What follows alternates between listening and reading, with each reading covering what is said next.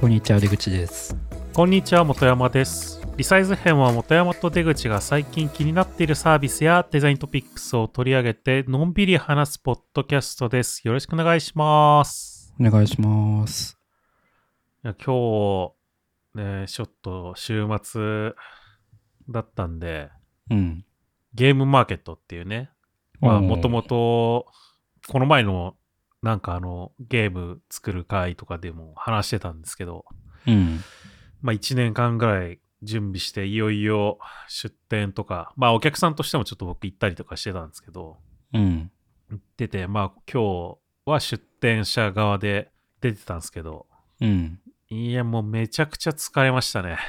うん疲れそうですねそれうーんはほんと一日やっぱり立ちほほとんど立ちっぱなしみたいな 今日収録やるのかなと思ってましたうん。いや、まあ、まあ、間に合うから、まあ別にいいかと思ってたんですけど、うんいや、でも朝、何時だ起きたかな ?5 時前にはもう起きてて、僕。あ場所はどこでしたっけ？場所はビッグサイトですよ。開催場所はね。で、まあ、まあ、でも、なんか出店者とかは、まあ、あの、そんな早くなくてもいいんだけど、まあ、一応8時から準備のために入れるんですよ。うーん。うん、でまあそれもあって、まあ、大体僕の家の方から行こうとするとまあなんだかんだ2時間ぐらいはまあかかったりするんですよね。うーん。だからまあそのためにこう早く起きてとかっていうのもあったんですけどうん。まあその前日からやっぱりそのはちゃんと早く起きれるようにってのでかなり早く寝たりとかして。でまあ結構余裕を持ってだからそういう意味でその5時前とかにうん起きたりとかしてたんですけど、まあ、ちょっとシャワー浴びたりとか、なんかねちょ、ちょっとしたご飯食べたりとかっていうのも含めて。うん。いやでも、そのぐらいの時間から起きて、現地行って、で、多分もうお昼ご飯とか、ね、あんまりゆっくり食べてる時間もないだろうなとか思ってたんで、うん朝ごはんをちゃちゃっと済ませて、うん。でもそっからずっとほぼほぼ立ちっぱなしで、人結構いたんですか？うん、そうっすね。もうあいにくなんかこう週末ね、土日、どっちもなんかこう雨ちょっと降ってるみたいな感じでしたけど、うんまあでもそれでも結構、おおなんかたくさん来てましたね。へえうん。あれなんか完売したんですよねあ、なんかあのー持ってきた分、あの、2つ今回ゲーム作って出してたんですけど、片方のやつ、うんあんまりちょっと持ってきてなくて、それが、まあ一応あの、その当日販売分みたいなのは、まあ売れちゃったりとかしたんですけど、まだでもあの、ウェブでは、あの、買える分がまだまだ在庫あるんで、あはい。なんで、あなんかたまたまちょっと持ってきくるの少なすぎたみたいな、そんな感じでなんか売れちゃったりとか なるほどね。うん。あもったいないですね逆に。そうそうそうそう。いや、でも、ほんとやっぱり疲れすぎて、なんか僕今日収録、ちょっと30分だけちょっとやっぱずらさせてみたいな、うん。お遅らさせて送ったじゃないですか。うん。あれは、ちょっとあまりにもその疲れすぎてんのと、うん。その、ほとんどだから朝からご飯みたいなの全然食べてなかったから、うん。これさすがにもうなんか食べないと厳しいなみたいな。いや別に。明日にリスケでもよかったのにいえまあまあまあ、でもね、結局リスケしてもやんなきゃいけないんで、まあ、やれるんだったら全然今日やろうかなと思ってたんで、うん。だからそのご飯食べないと厳しいなと思って、うん。ちょっと30分だけ遅らさせてみたいな風に言ったんですけど、なるほどね。で、まあ、なんとなくご飯食べたんですよ。うん。ご飯食べて、で、まあ、ちょっとだけ余裕ができたんで、うん。まあちょっと、ちょっとやっぱ疲れてるのもあるから、その横になろうと思って、うん。横に寝たらすぐ寝て、で、すぐ寝て、さっき、わっ、やべえと思って寝てたと思ってう、ん。起きたら、その僕が30分遅らせてって言った、その、その時間をうん。めっちゃ超えてて、あ、やばっと思って。そういう、ことだったのね。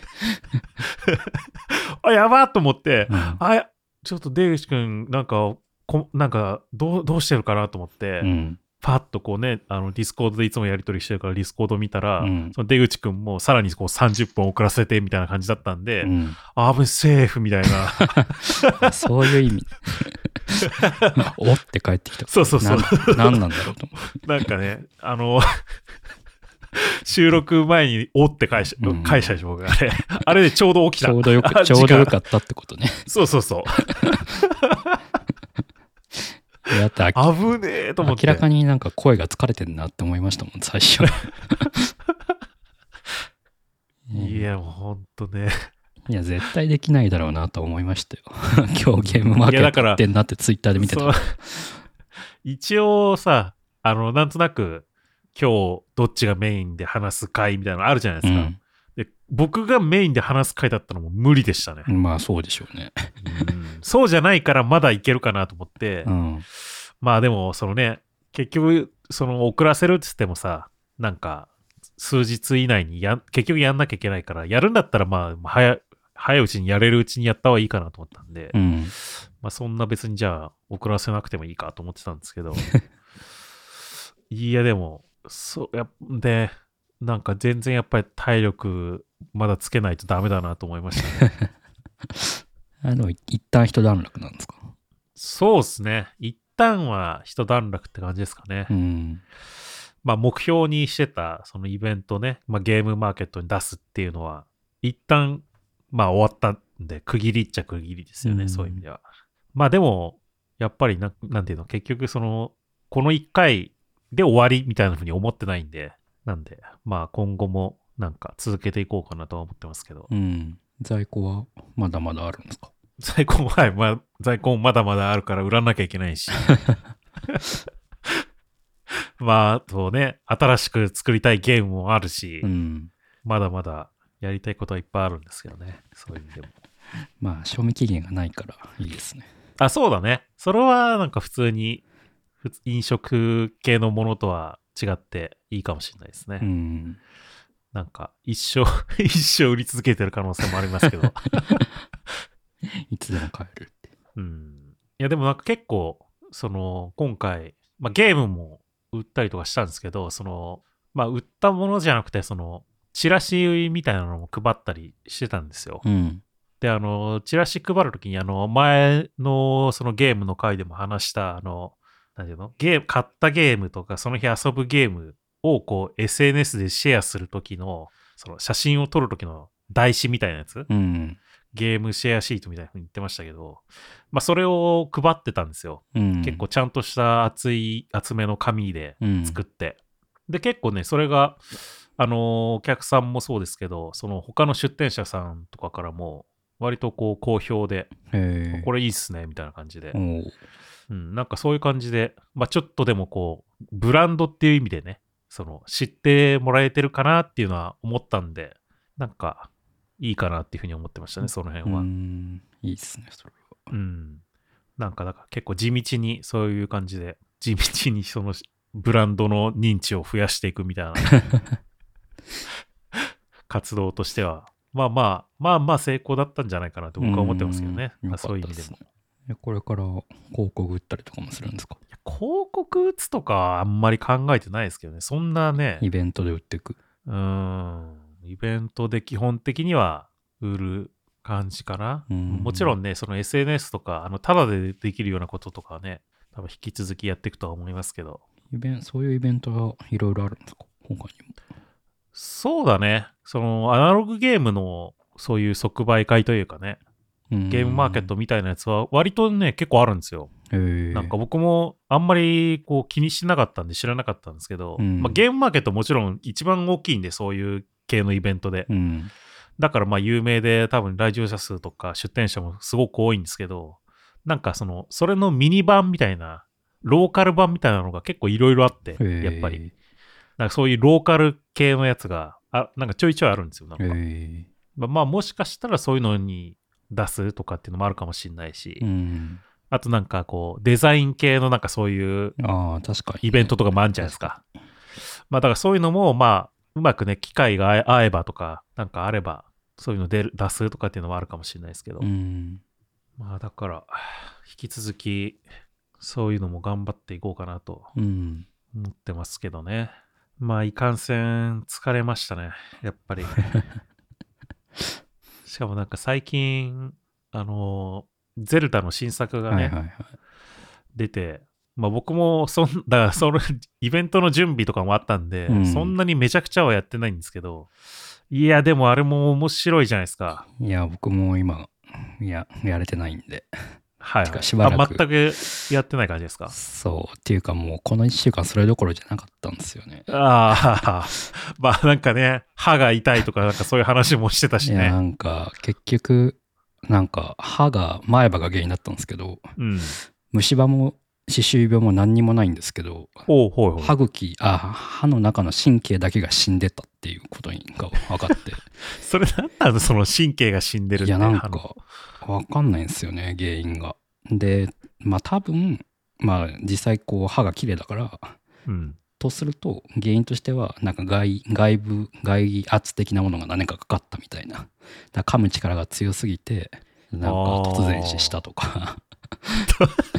あとなんかえ、目に歯の神経で突然死すんの？らしいですよ。なんか、はその歯む、まあもともと僕歯が、歯む、あの、噛む力が強いって言われてたんで、はいはい。うん。でも噛む力が強いって、そのし神経が死んだのは、あれなんですよ。前、前歯というか、そっちの方なんですよね。うんそんな前歯が強くなることあるなんか奥歯とかをさ、こうグッて噛み締めるとかはあると思う寝てる時とかになんかわかんないけど、噛み締めてんじゃないかみたいな。でもそのためにマウスガードとかしてんですけどね、寝る時はいはいはい。うん。か、なんか見えない傷がついてて、そっからうん。なんか細菌が入ったかって 言われたけどなんか確かな原因わかんなくて。え、でもそれどうすんの？そのなんか神経だけ死んでたんでしょ？だって。いや、だからもう普通に虫歯と一緒で削うん健康な歯を削って神経取り出した。え、取り出すんだ？うん。え、取り出すと大丈夫なの？その、もう痛くない。まあ、痛みというものは感じなくなるから、そう。ああ、死ん、え死んでっても感じないとかじゃないの？そどういうことなの？そのなんか死んでるって。死ん、うん、やよくわかんないですけど、とりあえずなんか起きたこととしては、歯が突然痛くなり、うん。で、ゴールデンウィークじゃ中だったから、歯医者にも行けず、で、だんだんだんだん10日ぐらい経っていったら、もうなんか物が噛めなくなり、で、最後の方は熱も出て、ねえ、そう。そうなんだ。うん、なんかもう頭だ痛いし、だるいし、はいはいはい。そう、もう仕事も一日休んで。で、で、そしたら急に全てがふっとなくなったんですよ。だからその時に多分神経が完全に死んだんですよね。ああ、死ぬ瞬間を感じたんだ。そうそうそう全ての痛みがなくなったんですよ。ふっと。ああ、うんおでも、なんか歯茎がもうなんかブヨブヨになってて、なんかう多分、その、歯の歯の根元に多分やられてたんでしょうね。はいはいはうん。で、なんかこう、血も出るようになって、あ、これはやばいなと思って、い。うんい。やもうその前に応急処置してもらってたんですけど、いきなりもう、多分これどうしようもないから、神経抜くしかないよって言われてて、えーでもへーき綺麗なのに抜くのみたいな感じで、ちょっと様子見でみたいな感じにしたんですよね。ああ、なるほどねね。はいはいはい。2日ぐらいね。うん。でもその2日の間に熱が出たり、その、そうなったから、もうダメだわと思って。だから綺麗な歯を削ってもらって、神経抜いて、で、今とりあえず仮の詰め物をしてる感じですね。へで、え。痛みは、あるんだね、そういうの。そう。で、痛みはなくなったんですけど、まだちょっと血は出て、物はあんま噛めないっていう。うーん。いや、これ前、うん。え削って神経抜いて、なんかそんな穴みたいになってるの？それは、そうそうそう。穴、穴開いてるから、そこ今なんかまあ、あの、や、薬入れて、なんか、はい。仮なものを詰めてるんですよ。とりあえず。ああ。え、なんか蓋みたいなのするってこと？そうそうそうあ大変だね。いやー、辛かった。なんか歯が痛いと何にもできないんですよね。いや、そうだよね。うん。歯が痛いと本当考えられなくなるよね、何もこう。しかもロキソニンが全然効かなくなって途中から。はいはいはマジで辛かっい。まあね、しだって神経死んでんだもんね。た。寝れないし、しかも。うん。でよなんかロキソニンって4時間空けてくださいくださいって言われるんですけど、はいはいはいはいそのとりあえず飲んで、聞いて4時間だけ、まあ4時間中4時間分の3時間ぐらいは聞いてるんで、はいはいはいはい。そこだけ寝るみたいな。あるんだね。神経だけ死ぬ。っっていうのなんかたまにさ、いるじゃん、なんかそういう人の話みたいな、なんか芸能人でもなんか私歯の神経死んでるんですみたいな、うん、あれ？何なんだろうなと思ってたけどそれが身近な人で起こると思わなかったいやそうそうなんですよ。ええー、しかも僕結構34ヶ月に1回歯医者通ってるんですよ。なんかそのクリーニング的なので、うん、で歯周病のチェック的なのやってもらっててそれなんですよ。じゃあもうど,、ね、どうしろとっていう。歯周病のチェックとかじゃ分かんなそうだもんね、それ。うん。いやこれどうしようもな防ぎようがないよなっていう。うん。いやマジで辛かったです。でしかもこれからその前歯なんで銀歯だとちょっと目立つから、うん、まあセラミックかなんか入れることになるんですけどそうすると数十万かかるし。うん。歯って意外とあれだよね。お金かかるよね。お金かかるしなんか治療してもまた再発するみたいになるから嫌ですよ、ね、そうだよね。まあお金かかるけどでもなかなかその変えられない部分じゃないですか。その歯ってやっぱり。だから大変だよね。そういうの。ほんとゴールデンウィーク後半とこの1週間ぐらいは吹っ飛びました。まあ、それはゼルダどころじゃないね。ずっとおかゆしか食べれないし。前歯を使わずに物を食べるって難しいんですよね。ああ、確かに。やったことないけど、奥歯を使わないとかはね、うん、あるけど、前歯使わないって確かに難しいな。そう。いや大変そう。うん。いやマジ大変でした。うん。もう、そ痛みとかはそんないの？そんなに。一旦、その普通にしてると痛みはなくて、まあ物噛むとちょっと痛いな、みたいな。あと血が出てくるっていう、それぐらいですかね。気をつけてください。気をつけようない気をつけてくださいって。気をつけよう気をつけようがないよね。うん。それはさすがに。それは確かにゼルダどころではないな。いや、もう何にもやる気出なくて。そうだよね。いや、それはまあわかるけど、何もやる気が起こらないっていうか、もう考えることができないみたいなさ、やっぱり。そうそうそう。僕の場合は別にそういうのじゃなくて、単純に親知らずが痛くても歯、歯を抜いたりみたいなことがあったけど、その時もやっぱりもうなんか考えられないんだよね、何も。うん。なんか、かっといってこう寝ることもできないみたいな。そうそうそうそう。ず っと痛みを我慢しながら適当に YouTube 見るしかできやりようがなんかでもさ、その見てる YouTube 全く内容入ってこないですよ、そうそうただ流してるだけです。そうそうそうそう。気休めでしかないみたいなさ、なんか。ああ、ロキソニン効いてきたっつって寝るっていう。そうそうそう。ほんとそうだよね。歯の痛みとかそうなんだよな。いや、でもゼルダね、僕もちょっとやったんですけど、新作のゼルダめちゃくちゃ面白いっすね。そうなんだ。うん。あれはもうね、ダメだね。あの、やり、やり始めちゃうと止まんなくなるから。そうっすよね。うん。ちょっと、律し、律してやんないと自分の心を律して。ちょっと僕は、うん、7月ぐらいまで忙しいから我慢かな。いや、でもあれは本当すごい面白いんで。あれ、前作はやりました？ゼルダとか。やりましたよ。じゃあまあ、楽しいと思うな、今作も。そうっすね。で、僕もそう言いながらほとんどややってないですけど、なんか、あれ、トレーラーとか見ました？うん、見ました、見ました。なんかあの、今回できることみたいなちょっと紹介してたじゃないですか。ああ、それはね、見てない。あ、それ見てない。あじゃあまあ、ああ、まあ、それいいと思う。うん。じゃあまあ、その話もやめとこう。はい。まあちょっと長くなっちゃったけど、あの、お便り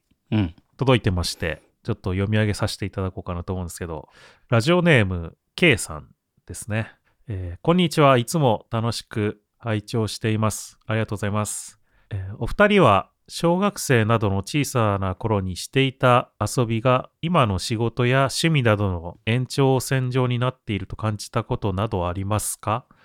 え私自身では真剣ゼミで手に入れた顕微鏡を定期的に現像していた映るんです。画用紙で作った立体迷路やカードゲーム、家庭用ゲーム機をプレイせずに BGM として流しっぱなしにすることなどがあります。えっ、ー、と、これらの、えーと、幼少の頃の遊びが形を変えて仕事や趣味として発展しているのですが、これは最近ふと小さい頃を振り返った時に気づいたもので、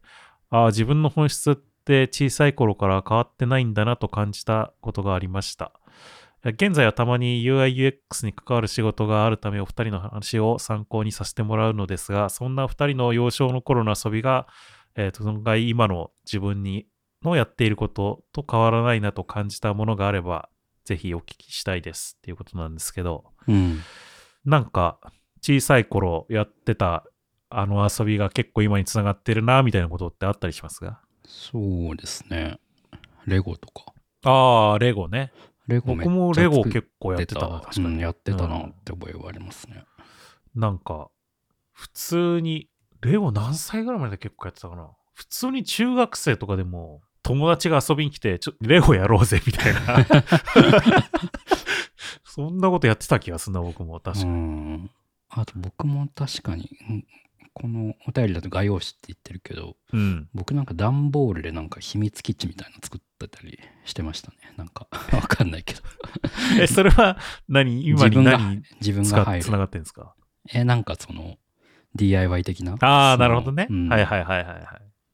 まあでもそういうのは確かに僕も結構いろいろあるような気もするな。それこそなんかオリジナルゲームみたいなのを作るみたいなのも、うん。なんか子供の頃やってたりしたしね。こ僕らの子供の頃ってあのなんか鉛筆をさ転がしてなんか。遊ぶゲームってあったじゃないですか。まあ多分今もあるのかもしれないですけど、うん。そういうのでこう、ちょっとオリジナルのゲーム作ってみたいなことをやったりとかしてたような気がするね。あとなんかもう正直、小学校高学年の時になんかホームページに触れたんですよね。あ、小学校高学年？小6ぐらいだったかな。なんか親がその自営業でパソコンが家にあったんで、はいはい。それでなんか親が買ってたなんかその HTML の本みたいなやつを見ながら初めてなんかホームページを作った覚えがあるんですよ。ええ早っ。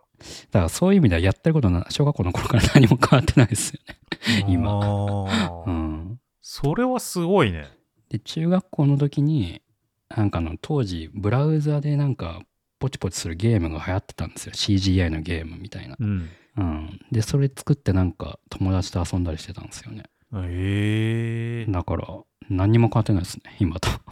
やってること。すごい。すごいね。うん。っていうかな僕もあれだわ。小学生の頃のなんか卒業文集とかでさ、将来何？みたいな、将来の夢みたいのを書かされたりするじゃないですか。うんうん僕、その時ゲームデザイナーって書いてたわ。うん、やってるじゃないよくですか。考えたら。やってるじゃないですか。うん。そうだ。ゲームデザイナーとか書いてて、で、中学になった時にもなんか同じように書くじゃないですか、そういうなんか将来の夢みたいなの。その時は、なんか、職業一覧本みたいなのあるじゃないですか。なんかそのいろいろな職業、仕事が書いてある。うん。でその中にたまたま、カーデザイナーっていうのが載ってて。で、あデザインっていろいろあるんだみたいな、なんかそう知って、その時は僕も車好きだったんで、カーデザイナーとかって書いたのかな。なんかでも結構うんデザイン系をそういうやつに書いてたような気がするね。僕はなんかそのホームペーその小学校の頃作ってたのが楽しかったから、うん。こういうことしたいなと思ったけど、それが何なのか分かんなかったから、職業として。はい。うん。だからとりあえずパソコンが使う仕事がしたいみたいなことを書いてた覚えがあります。はいはいはいはいはい。でもなんかそれは僕もわかる気がする。そのだからゲームデザイナーって書いたのも、まあゲームが好きっていうのもあったし、うん。で、僕もそのぐらいの頃からあのパソコン家にあったりとかして触れてたんで、うん。なんかこう、パソコン使いそうじゃないですか。その、まあ、ゲームデザインって言ってもアナログゲームっていうよりはどっちかっていうとあのデジタルゲーム、はいはいはい普通にファミコンとかのをずっとやってたんで、うん。そういうのなんかこう、遊びながら 仕事できんのいいなみたいなさ、そういうのまあ単純に思ってたから、だからこうパソコン使って、そういうのゲゲームデザインみたいなのするみたいなのイメージだったから、うん。割となんか今やってることにほぼほぼ近いなみたいな感じはあるよね、そういうそううそうそう。なんか、その、段ボールで基地作ってたのもそうなんですけど、うんそのなんか箱庭的なものを作るの好きだったんですよね。ああ、はいはいはい。なんかインターネットの、いやで、なんかホームページ作ってたのも、なんかそういう感覚だったな。なんか、ああ、なるほどね。うん、うん。何も変わってないですね。うーん、あんまり変わってないね、僕も。だから、なんか絵を描くのも好きだったから、小さい頃から。まあそれもあってなんかこうゲームデザイナーとかカーデザイナーとか言ってるんですけど、はいはいはい。まあなんかその頃単純だから、え、絵描いてるだけでお金もらえるんだったら最高じゃんみたいな、なんかそういうぐらいの感じで、その、なんちゃかで、なんちゃらデザイナーみたいなのがいいなとか思ってたから、確かかにね。あんまり変わってないんだよ、そういう意味でも。僕も小学校の頃とかよく絵描いてたんだけどな。なんかやめちゃったんですよね。描いとけ、描き続けてればよかったと思うんですけど。うーん、まあまあ、それでも好き嫌いなのかわかんないけど、ね、こう、たまたま何、こう、こういうところが褒められたからやってるみたいなのあるじゃないですか、やっぱり。え、なんかね、恥ずかしくなっちゃったんですよね。なんか覚えてるんだけどはい。なんかいじられて。ああ、まあでもそういうのあるよね。小さい頃とかって。逆にまあ褒められたらそこばっかりやるとかさ。で、逆になんかホームページ作ってて友達と遊んでたのは褒められたから楽しかったうんんまあまあわですよ。かる。うん。そういうのそうだよね。まあ、あんま変わってないっすね。あんまり変わってないね。うん。本当に。結局、やってることが。いいのそうか。そうだよな。そう考えると本当変わってないんだよね。うん。なんか僕は結構料理も好きだけど、料理も、それも小学生ぐらいからやってるもんね。うん、僕もそうでしたね。うん。親が自営だったから、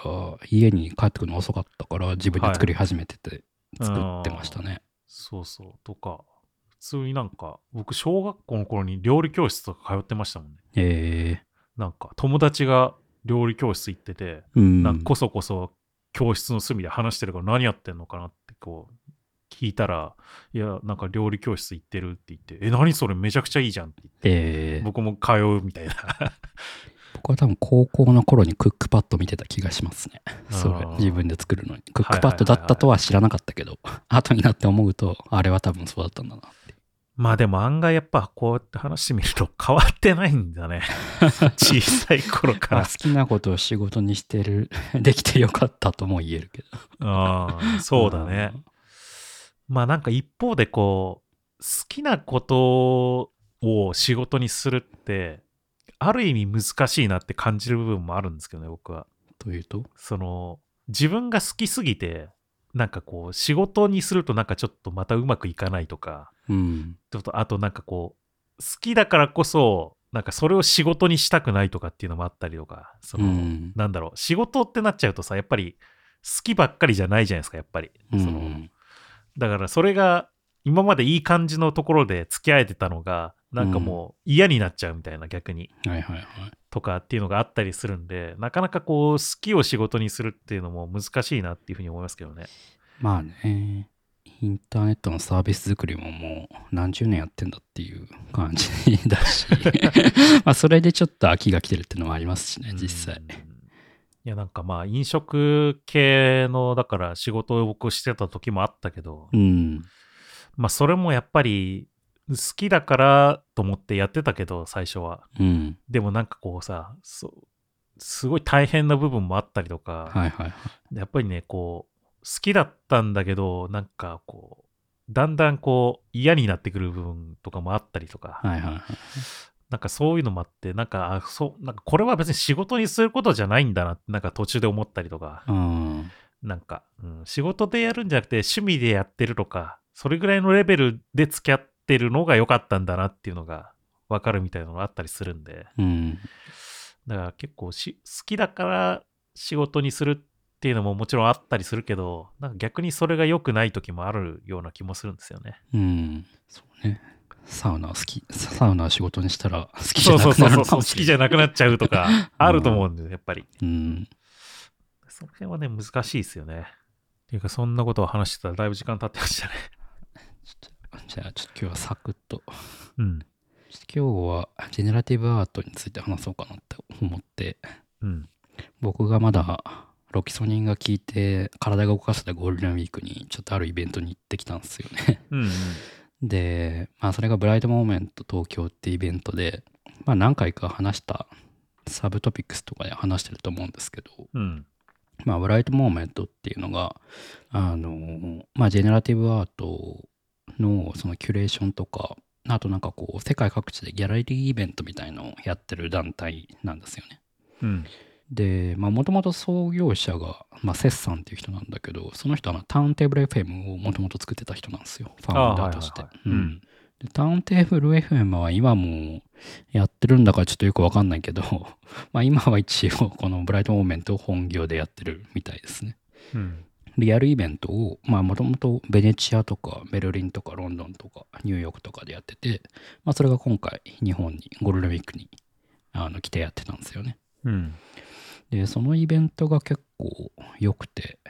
まあ中身としては、もともと東京コレクションっていうのを、まあ、ブライトモーメントが発表してて、うん。で、そこに NFT の、NFT というか、まあ、ジェネラティブアートで NFT 出してる人たちの代表的な人を、まあ、今回集めて、東京コレクションと銘打って、で、その人たちの作品が買えますよっていうような、まあ、イベントだったんですよね。うん。まあ、結構なんか、割とこう NF、ジェネラティブアートの NFT 出してる人の有名どころが、まあ、かなり揃ってて、まあ、特に今回東京だったから、まあ、国内のアーティストも含めて呼ばれて、あのピックアップされてたし、まあ、海外の有名なアーティストも何人かいたりして、うん。まあ、こう、ジェネラティブアートでかける NFT を、まあ、ある程度見てる人は、おおっていうような、こう、メンツが揃ってたような感じですね。で、まあ、例えば、あの、ジェネラティブマスクス出してる高尾さんだとか、はいはい。あの、くびびさんっていう、もともとたまびとかで教えたりもしてたのかな？っていうあのアーティスト、まあもう NFT 以前から活動してる方ですけど、うん、とか、まああと海外だと、海外というか、まあ日本在住だけど、アレクシスさんっていうあの人とかも、N、あの、ジェネラティブアート財団だっけ？のなんか代表をしてる人とか、うーんう。ん。あと、海外在住の人だと、残館とかも有名だったりしますね。まあ、これをこう、まあ、毎回この世界各地でいろんなメンバーを変えながら、そういうコレクションをやってるんですよね。うん。で、まあ、今回東京コレクションっていうそういうのもありつつ、あと、まあ、ちょうど AI が盛り上がってたっていうのもあって、なんか AI コレクションっていうのも発表して、はいはいまあ、。そういう AI アーティストで、まあ、結構名を上げてる人を集めてやったりだとか、あとなんか、テンポラリーコレクションだったかなっていう、なんかまあ別の3つ目のコレクションもあって、まあそこにはなんかあの、真鍋大斗さんが入ったりとか、なんかそういう、まあいろいろ、いろんな分野から、まあ人を集めて、あの、コレクション開催してするっていうのをやってたんですよね。うん。で、まあ面白いところとしては、まあこれ、事前に東京コレクションだったら東京コレクションのパスを売って、で、そのパスを買って、あの、ミントするっていうような感じなんですけど、各アーティストの作品を。で、それがまあ原則リアルのイベントに来ないとミントできないんですよね。う。うんん。だから今回のイベントは、まあ世界中から、まあその自分の方作品とかを、まあ、とか、まあそうそうじゃない作品も含めて、まあ見見るっていうのもそうなんだけど、まあ実際イイベントに行ってミントをするっていうのも、まあ一個の目的としてあるような感じで。で、 Bright Moments っていうのは、まあその、まあ Bright Moments っていう名前もそうなんだけど、そのミントのなんかその体験自体を売ってるような感じなんですよね。はいはいはい。うん。だから結構なんかその、まあ NFT のミントって、まあ言っちゃえばただなんかミントのトランザクション発行して、まあそれでブロックチェーン上でそれが動いて、あコントラクトが動いて、まあ発行されて自分のウォレットに届くっていう、まあそれだけなんですけど、まあそこをこう、まあ特別な体験にするっていうのがこの Bright Moments がやってることで。うん。で、それが結構、まあ僕もなんかこう、く概念、概要はしてたんですけど、まあ実際行ってみないと何やってるのかよくわかんなかったんですけど、まあ行ってみてなるほどなっていうのがいろいろ分かってきて面白かったんですよね。で、なんか会場が、まあ今回2個会場が2つああのあって、まあ1個が旧朝倉邸っていうあの代官山にある、なんだっけな、重要文化財のはい。古いあのお屋敷みたいなところがあるんですよね。ありますね。うん。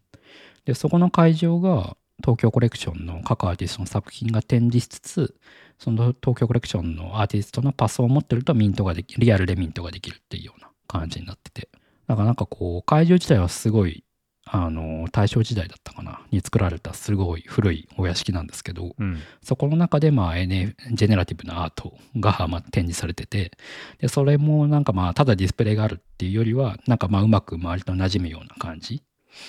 で、まあ、ディスプレイっぽく見せないような、こう、会場の中になってて、で、そこで、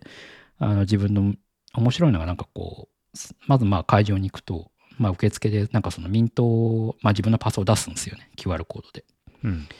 で、それを読むと、なんかまあその場でミントしてくれるんですよ。で、そのミントボタンを押すと、まあ、裏でブロックチェーンでそのコントラクトが走ってて、で、まあ、何分か待つと、まあ、作品がミントされるんですよね。で、基本的にここのコレクション出てるのってジェネラティブアートだから、そのミントしてみて初めて自分の買った作品っていうのがこれっていうのがわかるわけなんですよね。はい。うん。で、それがその場のその旧朝倉邸の中で展示がされるんですよ、実際に。自分が買った作品が。はいはだからなんかこう、まあ、ジェネラティブアートの良さって、こう、こう偶然性というか、なんかこう、まあ、全体のこうアーティストの作品の作風は分かってるんだけど、まあ、実際自分の買った作品が何なのかっていう、どういう絵柄なのかっていうのは、まあ、そこはランダム性があるわけなんですよね。い。うん。で、それで、あそことの出会いっていうのが、まあ、結構楽しいポイントではあると思うんですけど、まあ、それがさらになんかこうリアルな場でそういういい感じの空間で提示されることによってなんかそれがそれがさらに強調されるっていうかうん。でなんかその作品を見ながらなんかまあ周りの人も結構、まあ、外国人が多かったんですけどまあなんか なんかいろいろあーだこうだ言ってくれるしこの自分が貼った作品を見ながらねとかまあその場にアーティストがいて、まあ、その人と話したりとかしてまあなんかその場自体がなんかこう自分の買った作品を楽しむバーみたいになっててうん。うん、まあそれはすごい良かったんですよね。で、なんかもう一個、朝倉邸だけじゃなくて、もう一個渋谷のパルコにも会場があって、なんかパルコの上の、パルコのオフィス棟みたいなところがあるんですけど、うん。まあそこにデジタルガレージのイベントスペースなのかな？があって、で、まあ今回デジタルガレージと協賛してて、まあそこの会場で、あのー作品の展示と、また別途別のコレクションの、あ AI コレクションかな？の、あのリアルミントをやった、やってたんですけど、そっちは打って変わって結構なんていうか、ゴージャスな感じで、あの割と渋谷を見渡せるような、あの見晴らしのいい空間の中で、なんて言ったらいいのか、ディスプレイっぽくないディスプレイが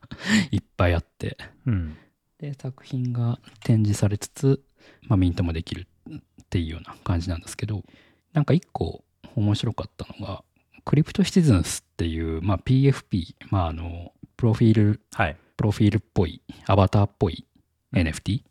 を、まあ、この Bright Moments も出してるんですよね。 Crypto Citizens っていうやつを。うん。で、それはなんか基本的に現地のイベントに来た人だけがもらえるなんかパスみたいのがあって、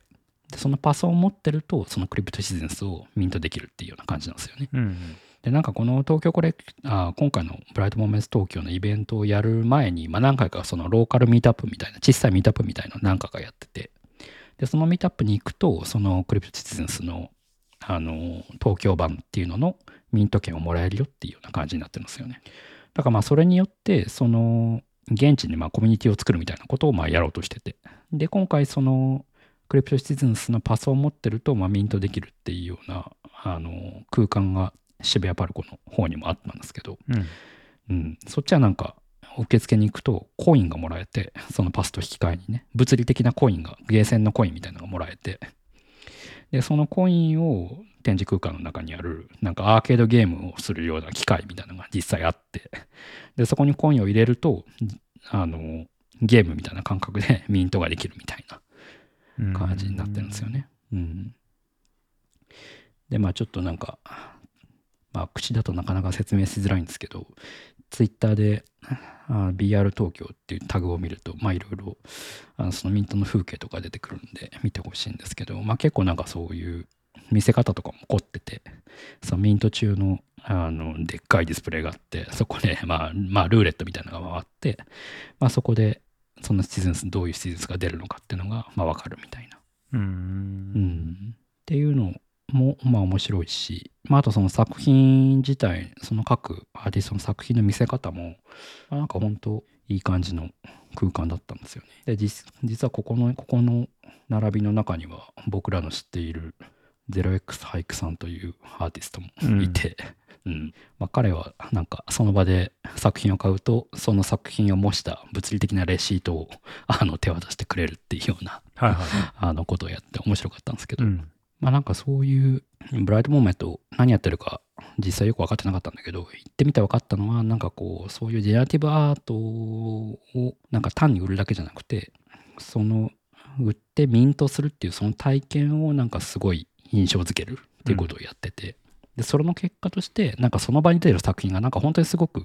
なんか魅力的に見えるんですよね。っていうような、うんその空間作りもうまいし、で、あと、そのジェジェネラティブアート ×NFT っていうその界隈の中で、まあ、ブライトモーメントに取り上げられたよっていうので、まあ、一定の権威づけもあるし、まあ、あとそのゼレックス・ハイクさんみたいな、その結構若手というか、うん、最近始めたそのアーティストのピックアップもするっていうことで、まあ、その若手アーティストの後押しみたいにもなってるし、で、あとそのクリプトシティズンスを中心としたそのコミュニティ形成、まあ、それが DAO になってて、で、その DAO に、DAO の中でシティズンスを持ってると、その投票権みたいなのがあるんですよね。で、それによって次回の開催地を決めたりとかっていうようなことをしてたり、してたり、まあそのなんか、ジェネラティブアートを中心としたコミュニティ、ローカルコミュニティ作りみたいなものをまあうまくやってるなっていうのが、まあすごい面白かったんですよね。なるほど。で、なんか実際多分めちゃくちゃお金もかかってて、なんか渋谷の交差点のところに、こあの、でっかく広告出したりだとか、うーん、お金かかってそう、それは。そう、会場のその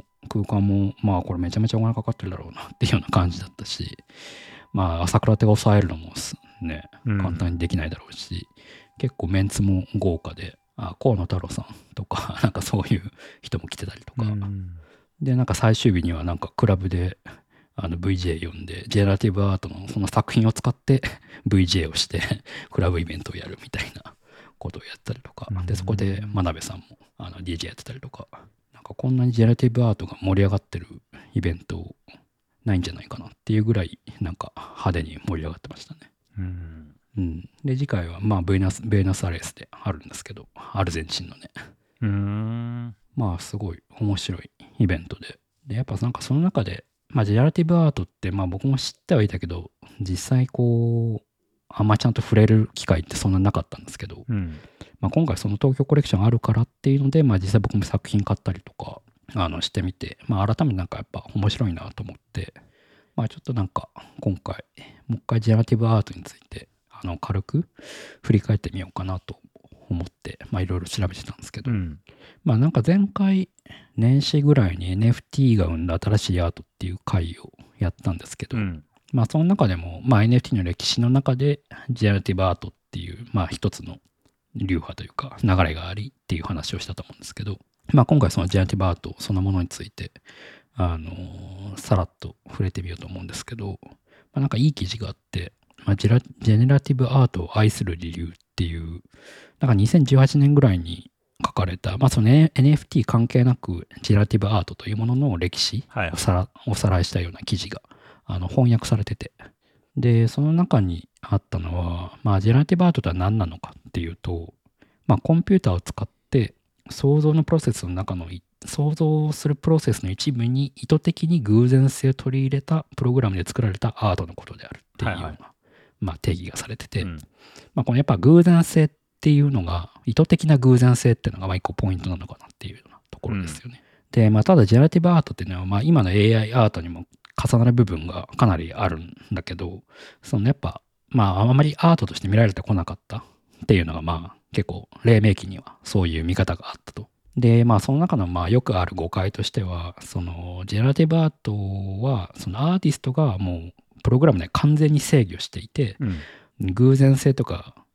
なんかこう、偶発性みたいなのがないっていうような誤解だとか、あるいは逆にアーティストは何も制御しなくて、なんか、プログラムがもう完全ランダムで作っている。だからまあアートとは言えないみたいな見え方。まあこれは結構今の AI アートに、がそういう見え方もあるんじゃないかなと思うんですけど、っていうまあ大きく2つの誤解があると。まあなんだけど、まあ繰り返しになるけど、まあ AI、あジェネラティブアートっていうのは、その偶然性の大きさだとか、その偶然性が出る場所だとかっていうのをまあうまくコントロールしてしているまあアート作品であるっていうのがまあこの作品、あこの記事の中で言われているようなことで。まあだからそれっていうのはまあ結構他のアートにも通じる部分はあって、なんかまあジェネラティブアートっていうのはまあたまたまプログラムを使って、あのー作ってるだけであって、まあそれはまあ絵を描いてスケッチすることと、まあ、何ら変わりはないっていうようなことをまあ言ってて、うんまあそれはその通りだなっていうふうに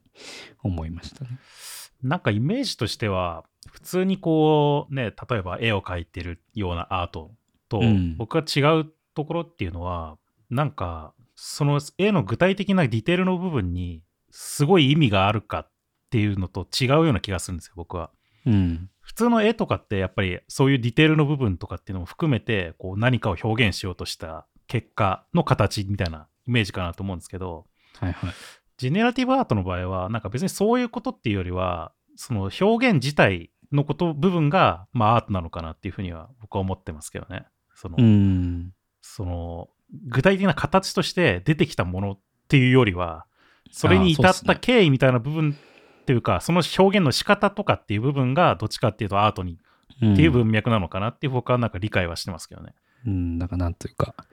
インスタンスそのものよりは、うん、その元となるそうそうそうそうそう。クラスというかうん設計図。まあその結果としてまあこうランダムな部分で出てきたものっていうのが、まあ具体的な形のものとして出てくるんだけどなんかそれよりもうちょっと前の部分何をしようとしてたのかっていう部分がまあアートなのかなっていうふうには思ってたけどね。で、多分その、この記事でいう偶然性の大きさとかっていうのは、うんまあ多分その、まあそのインスタンスじゃなくてその元となるクラス設計図みたいなのがまあアートだとするんだけど、でも完全にランダムなわけじゃなくて、まあ、そのランダム性をまあある程度こう制限したり、うまくコントロールしてるところがまあアート、アートであるっていうような感じですよね。まあっていうのがまあ、やっぱまあやっぱまあジェネラティブアートっていうと、やっぱその偶然性みたいなところはやっぱポイントになってくるっていうのがまあ一個あるのかなっていうのと、まああとは歴史を振り返っていくと、まあジェネラティブアートって60年代ぐらいからあったらしくてう、ん。うん、60年代後半からまあ70年代がまあ初期の、最初期のジェネラティブアートだと言われてるらしく、うん。まあなんかあれだよね、コンピューターの歴史になるよね、やっぱりそれも。そうそうそう。で、やっぱそのコンピューターの歴史と同じく、当時はやっぱモニターとかがなかったから、はい。まあ作品は全部プロッターで印刷されて、うんまあシェアされてたらしいんですよね。で、まあしかも当時のコンピューターってめちゃめちゃでかくて、そのコンピューターってみんなのものじゃなくて、まあ本当に一部の人のものだったから、まあ誰、誰もがジェネラティブアーティストになれるっていうわけではなかったっていうような、だからそういうなんか計算機が置いてあるようなところで勤めてる人が、こう実験的にやってるようなものだったみたいですね。で、そんな中、82年になんかモモマがレリアン・シュワルツっていう人の作品をまあ初めてジェネラティブアートとして美術館が買ったっていうのがまあなんか結構節目だったらしく、うん。まあ、そういうような歴史的なことがあったんだけどもやっぱこの頃はやっぱアート界からはまあ常に冷ややかに見られていたっていうような、うん。まあ、さっきの誤解もありつつ見られていたっていうふうに、まあ、このリリアン・シュワルツ自体もなんかそういうふうに語ってるらしいですね。でその後結構転換点になったのがあのジョン・マエダはいはい。で、うん、ジョン・マエダがもともとジェネラティブアートの作品を残してきてたんだけど、90年代入ってからあの MIT のメディアラボで、 Aesthetics Computation Group っていうのを作ったらしいんですよね。うん。で、それがまあ、美学とコンピューテーション、計算機を使って、だからまあ、その、エンジニアリングとアートの融合みたいな感じですよね。をまあ探求するグループみたいのを、まあ、その MIT のメディアラボの中で作って、うん。で、その中でなんか Design By Numbers っていう、まあ言語なのかなみたいなものを作り、で、それが後の Processing になるなったらしいんですよね。で、まあこの Processing が、まあそのコンセプトとしては、ノンプログラマーでもそのアート的なことがコードを通してできるようにする環境として、まあ作るっていうのをコンセプトに立ち上げられたらしくて、うんで、まあこれがまあ爆発的に広がっていって、まあそのジェネラティブアートに大きい影響を与えていったっていうような感じらしいですね。で、まあそれが90年代で、で、今度2000年代に入ると、フラッシュが普及していくわけなんですよね、当時。はい。で、その頃、ジョシュア・デイビスっていう人が、まあ今もいるんですけど、いて、で、その人が、まあ、フラッシュでジェネラティブアートを作り始めて、で、かつなんかソースコードも公開し始めたらしいんですよね。うん。っていうのと、まあ、あと Processing のそのオープンソースの動きもあって、まあ、結構そのジェネラティブアートってそういうコミュニティの力が強かったりとか、あとまあ自分たちのその設計図となるそう作品の設計図となるコードもまあ公開しようみたいな、うん。うんそういうオープンソース的な動きとのまあ親和性もまあ強くなってくるっていうのがまあこの頃だったらしいですね。うん、そうですね、うん僕もなんか学生の頃に、まあ、フラッシュとか Processing っていうのを知って、うん。なんか触ったりとか、まあ、普通に授業でやってたりとかしてたんですけど、うん。 Processing で何か作品作るみたいな。うん。僕もやりましたね。で、なんかその時もやっぱり、プロセッシングのサンプルじゃなくて、もうなんかいろんな作品がもういっぱい上がってて、ウェブサイトに。うん。で、全部さソースも見えるみたいな。だうん。からそれコピーしてきて、自分の手元の環境でペーストして動かすと、なんか普通に動いて、うん。で、なんかお似たような作品が、まあ、それがまあランダムの要素とかあったりするから、うんなんか毎回同じじゃないとか、あとなんかこう、マウスをで書いたらなんか生まれてくるみたいなとか、うんそういうのがあったんで、なんか全絶対同じものができるっていう感じじゃないんだけど、うんまあでもなんかそういう作品がね、なんかもう、なんかいっぱいネット上に転がってる例がさ、そうそうそう上がってるから、すげえなと思ってたもんね、やっぱり。そう僕もさっきその冒頭の話じゃないけどその中学校小学校中学校ぐらいからなんかプログラミングっぽいことはやってたからはい。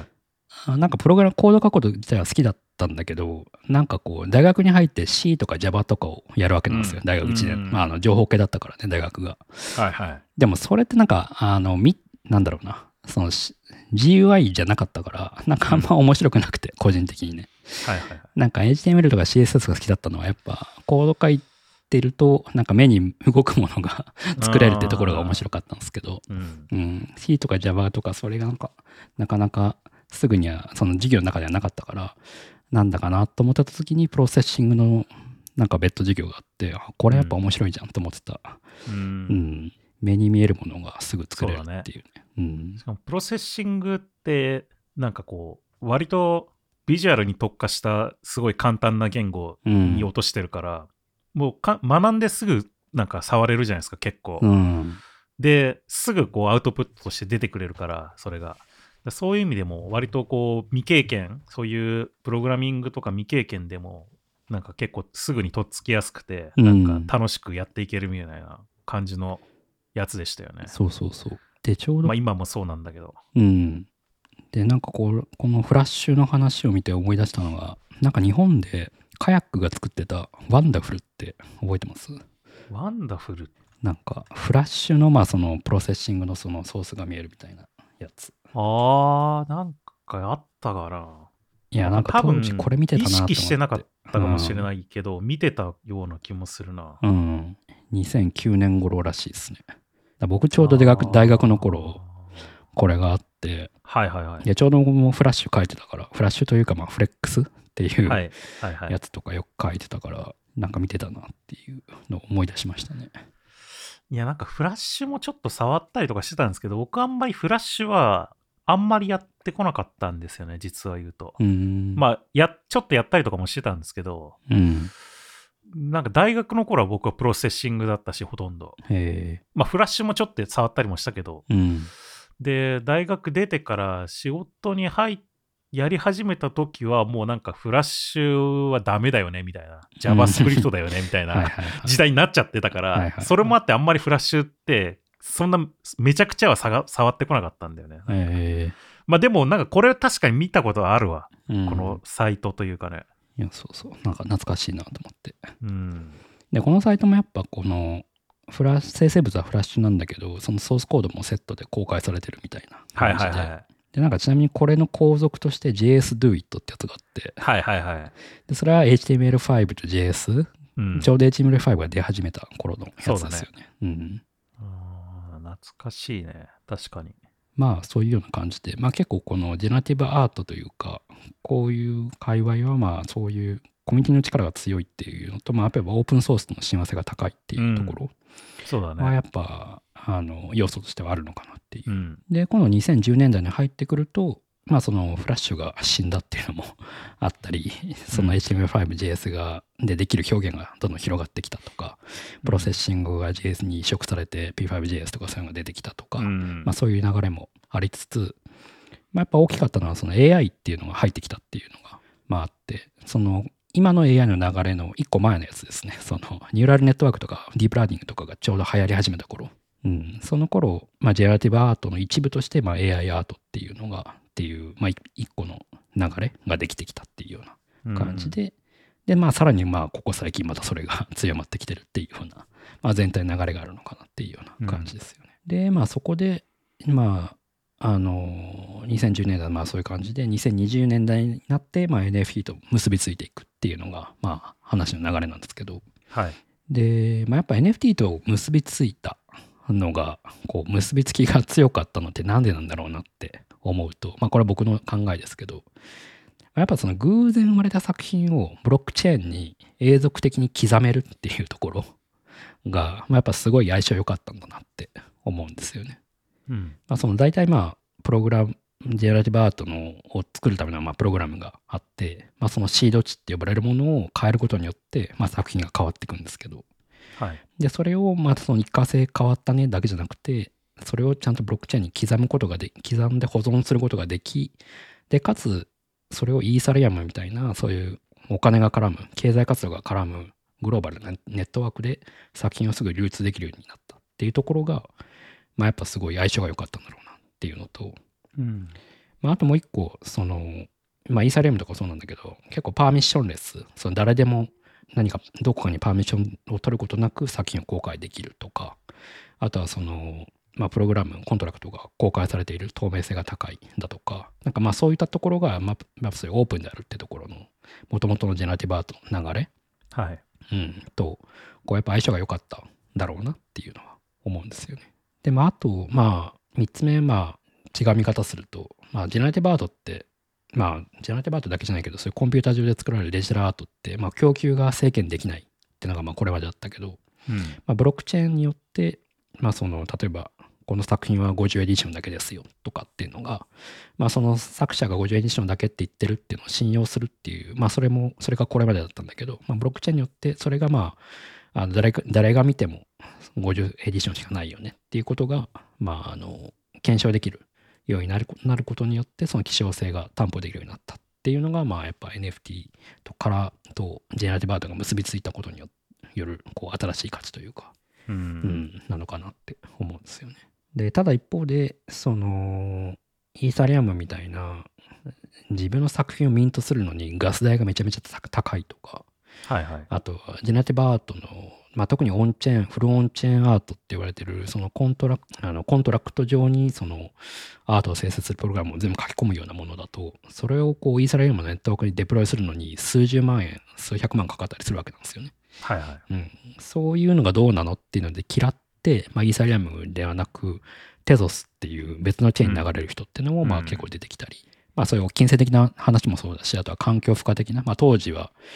まだイーサリアムが POW っていうプルーフ・オブ・ワークのアルゴリズムだったのもあって、まあ、その計算資源を無駄遣いしてんじゃないかみたいな、うん。うん、ところを懸念して、まあ、POS だったテゾスに流れるっていうような、まあ、なんでテゾスだったのかはちょっと僕もよく分かってないんですけど POS のチェーンっていくつもあるからね、う。うん。ん、流れる人もまあ出てきたりとか、まあ、そういうのもありつあったんですけど、まあ、やっぱその NFT との相性の良さっていうのはやっぱジェネラティブアートにはあったのかなっていうような感じですよね。でまあその中で、まあ、結構ジェネラティブアート、まあ、特にイーサリアムとかテゾス上であのジェラティブアートが盛り上がる、まあ、一個の転換点となったというか、まあ、その重要なサービスがいくつかあるんですよね。でまあそれをちょっと紹介しようかなと思うんですけど、まあ、1個がアートブロックスっていうやつではいはい。でまあこれはまあちょっとブライトモーメントも似てるともちょっと立場が似てるんですけど、うん。まあ、ジェネラティブアートの NFT のキュレーションとかあとはオークションをしてる団体なんですよね。はい。でジェネラあアートブロックスが特徴なのはアートブロックスエンジンっていうそのジェネラティブアートをアートのコードを登録しアップロードしてそのコードをベースとしてあの作品を生み出すミントす購入者がその作品をミントするときに初めてそのコードを動かしてシード値を入れてその人だけの作品が作られるっていうところをやるエンジンみたいなのをまあ作ってるんですよね。アートブロックス自体が。まあそれによってなんかそこのまああの実はブライトモーメントもそのエンジンを使ってるんですけどアートブロックスエンジンってやつをね、はいはい。OEM で使ってるんですけどその偶然性の保存みたいなことをまあアーティストはまあコードを書くっていうそこだけに集中できてそのそのコードによって生まれたまあ偶然性の伴う作品っていうのを NFT にしてミントして販売するっていうそこの一連は、まあ、全てアートブロックスエンジンがやってくれるよっていうのをまあ作ってるサービスなんですよね。サービスというかうん。団体、でまあそれのなんかまあ実験というか、まあ、ファウンダーがスノーフローっていう人がいるんですけど、まあ、その人があのスクイーグルっていう作品を作っていて、はい。うんまあ、それがまあこのアートボックスのまあ一個の実験台として、まあ、最初に作られた作品で、まあ、結構これがまあうまくいって、まあ、その結果としてこうアートボックス自体にもこう権威性がついたというか箔がついていって、まあ、今今はまあこうイーサリアムの中ではまあアートボックスに取り上げられたアーティストっていうとおおみたいな感じになるんですよね。うん。でまあ実際今回のブライトモーメントでもあのアートブロックス出身というかアートブロックスに取り上げられてきた人たちが、まあ、東京コレクションとしてあの招集されていたっていうような感じですね。アーティストとして。だから結構このアートブロックスの中でアートブロックスっていう存在は NFT× ジェネラティブアート×イーサリアムの中ではまあかなりのあの存在で、まあ、結構こうジェネラティブアートに興味ある人はまあ結構アートブロックスを見てみると面白いんじゃないかなっていう。まあただ結構作品の値段は高いんですけど。うん。で、まあ、ちょっと余談としては、アートボックスもそうなんですけど、オンチェーン NFT、オンチェーンジェネラティブアートって呼んでるんですけど、はい。そのオンチェーンっていうのには、まあいろいろなんかこう、幅があって、うん。一番こう、オンチェーンじゃないものっていうのは、もうなんか、Google ドライブとかに上げたはい。JPEG の画像へのリンクを NFT に書き込むっていうもの。うんだからまあ NFT とかブロックチェーン自体にはその、まあ、普通に中央集権なストレージ、Google がやってるとか AWS がやってるとか、ストレージへのまあリンクが単に書き込んであるだけみたいなのがまあ一番こう、オンチェーン NFT から遠いような NFT ですね。はい。まあ、それも NFT なんですけどね。で、ちょっとそれがレベルが上がると、まあ IPFS とか Airwave とか、そういう分散ストレージって呼ばれるものへの、に、あの、作品をアップロードして、そこへのリンクを NFT にあの書き込むみたいな。で、さらに、あの、レベルが上がると、フルオンチェーンっていう、そのコントラクト自体に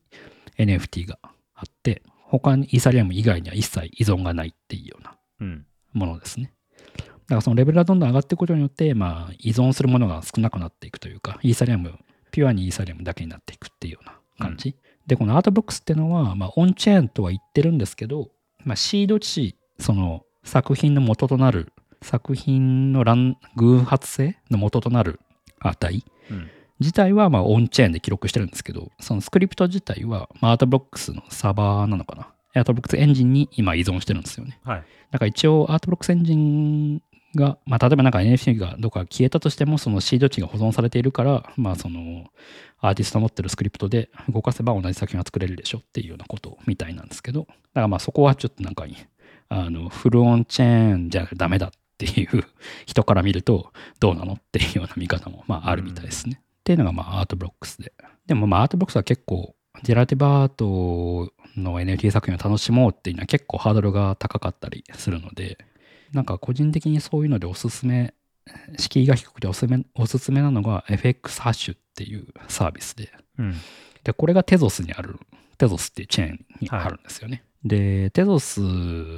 自体は、まあ、イーサリアムよりも、そのトークン自体の値段も安いんですけど、てか、テゾスって結構昔からあるチェーンで、まあ結構古いやつなんですよね。うん。で、まあ、今だと、今だと1テゾス1ドル以下ぐらいのものなんですけど、で、まあ、FX ハッシュっていうのが、まあ、その、コンセプトとしては、 no curation、open to everyone って言ってるんですけど、まあ、キュレーションしない、しないようなサービスで、基本的には、あの、アートブロックスと同じように、アーティストはその作品を生み出すコードを登録して、購入者がミントするときに、そのトランザクションごとに偶発性を伴って作品が作られるっていうようなものなんですよね。で、なんか面白いのが、あのいろんな人が、キュレーションがないんで、まあ誰でもあの作品を登録できるんですよね。はい。で、作品によってはなんかパラメータも自分でいじれたりして、で自分でパラメータをいじって、そのミントするユーザー自身が、あ、この作品いいじゃんって言って、まあ、みあの保存というか、ミントをすることもできたりとか。はい。で、まあ、この中から、まあ、ザンカンっていう、まあ、有名な、有名というか、スターになったアーティストも出てきて、まあ、そのザンカンも実際、あの、今回のブライトモーメントにピックアップされてたんですけど、結構この FX ハッシュは、まあ、いろいろ雑多なんですけど、まあ、本当に数百円とかで買える作品もあれば、まあ、ザンカンの作品とか、まあ、数千万円とかで取引されてるような作品もあったりとか、まあ、いろいろこう、手軽に楽しむには、まあ、いいサービスですね。で、まあ、あと、なんか、テンダーっていうサービスがあって、で、まあ、これは FX ハッシュが、まあ、あまりにいろいろ雑多なんで、まあ、ある程度キュレーションがあった方が取っかかりやすいよねっていうので、あの、キュレーションしているようなサイトですね。はい。で、まあ、これはテザスだけじゃなくて、イーサリアムも含めて、どういう基準でやってるのかちょっとわかんないけど、有名どころのアーティストがまあピックアップされている。ただまあ、とはいえテザスとかだと、それでも有名なアーティストの作品でも買いやすかったりするんで、うん。まあ、こういうところから入っていくのも結構面白いですね。で、今度それをやっぱ買ったものをこう、どっかに飾りたくなるじゃないですか。はいはい。うん。で、そうしていくと、あの、困るのが、やっぱウォレットがまあ、NFT がいっぱい買ってると、ウォレットが結構増えてくんですよね。これはメタマスクでヘビーに使うウォレット、これは大事なものを保存するハードウェアウォレットのウォレットとか、うんウォレットが増えていくのと、まあ、あとテゾスだの、そのイーサリアムだの、チェーンが複数あったりとかして、うん。まあ、なんか1個の、一個にまとめるってことはなかなか難しくなっていったりするんですけど、はいはい。そういう時に、まあいろいろそういうあのサービスあるんですけど、まあギャラリーっていうサービスは僕がよく使っていて、このギャラリーは、まあその自分が持ってる NFT をまあひとまとめにして、まあギャラリーにできるっていうようなサイトなんですけど、うん。まあこういうので一個まとめてみ、まとめて、まあ楽しむ、楽しんだり、まあ他の人にシェアしたりっていうことができたりするっていうような感じですね。で、まあこのサイト見ると、なんかこう自分の持ってる NFT、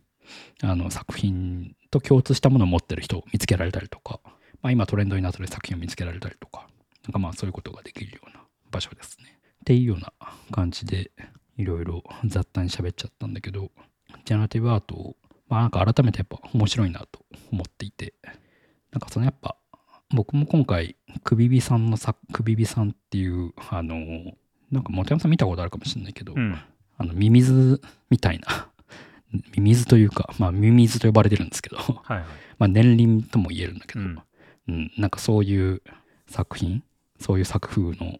あのアーティストなんですけど、うん、その人の作品買ってみたりとかしたんですけど、まあ、やっぱなんかこう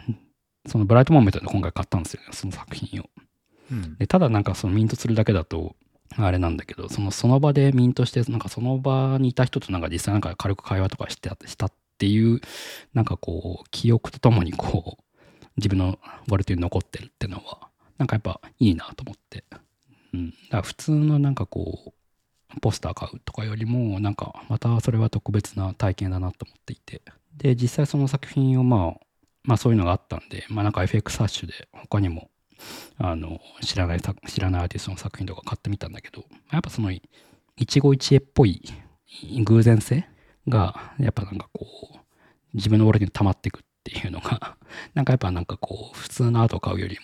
買うのとはまたちょっと違った面白さがあるなと思っててうん。まあなんでぜひなんかこうジェネラティブアート面白いのでテゾスとか、まあ、触ってみてほしいなと思って話したっていうような感じですね。はい。まあ、あと個人的にはなんかこう、今 NFT って結構こう、盛り下がってるんですよね。その投資対象としては。うん。まあまあそうね。で、それなぜかというと、やっぱこう、活動が止ま止まるプロジェクトがまあほとんどなんですよ。で、まあ僕も去年、一昨年買ってたもので、まだ動いてるのって本当1割とかうん2割とか。なんですよね。で、まあやっぱお金を持ってるユガラボとか、あのボアードエイプとか出してるところとかってのは、まあ当然ロードマップとか、まあそれなりに VC からお金も集めたりとかしてやってるところはあるんだけど、まあやっぱなんかそう、なんかまあそういうところと動きが完全に止まってるところっていうのは完全に二極化してるような感じで、うん。うん。で、なんかやっぱなんかこう、お金を持ってるところの NFT だけがこうずっと続くのってあんまなんか面白くないなと 思ってて。で、その点やっぱなんかこう、ジェラティブアーティストって、まあアーティストだから、まあなんか別に NFT に限らず作品を生み出し続けるっていうのをずっとやってる人たちだと思うんですよね。だからそういう人たちに、になまあある意味投資するっていう観点でも、なんかその永続性のわからない作品を買う、え NFT を買うよりは、なんかそういうジェラティブアートを買った方が、なんか最近は面白いなと思って、なんかジェラティブアートは熱いなというふうに思っているという感じですね。うん。なんかまあなんかすぐに値段が上がるとか、そういうことはそんなないなとは思ってるんだけど、まあ10年、20年を見ると、ジェネラティブアートをかける NFT っていうのはまあ相変わらず面白いのかなと思っている感じですね。まあなんで、本山さんもなんか買ってみてください。まあっていう、ちょっと長くなってきたんで、はい。この辺で、はい。えっ、と、リサイズ FM は、は、なんかご質問、ご感想、リクエストなど受け付けてるんですが、えっ、と、前回も話したんですけども、あの、前回話した池田さんの本の紹介で、またなんか近々池田さんをゲストにお呼びしようかなと思うんで、まあ、池田さんへのお便りとか、ご質問ごか、なんかリクエストみたいなのも、なんか質問とかも、なんか随時受け付けてますので、ぜひぜひ送ってください。で、送るときは、ツイッターのハッシュタグリサイズ FM でツイッターでつぶやくか、もしくはあの、えっ、と、ウェブサイト、ショーノートにあるお便りのリンクから送っていただければまあ、配信内で取り上げたりとか、あの、池田さんに質問ししたりとかしようと思いますので、どしどしいただければと思います。はい。リサイズ編は毎週金曜日に配信しています。Spotify、Apple Podcast、Google Podcast、YouTube などで配信していますので、よかったらチェックしてみてください。ということで、今回はここまでまた次回お会いしましょう。さよなら。さよなら。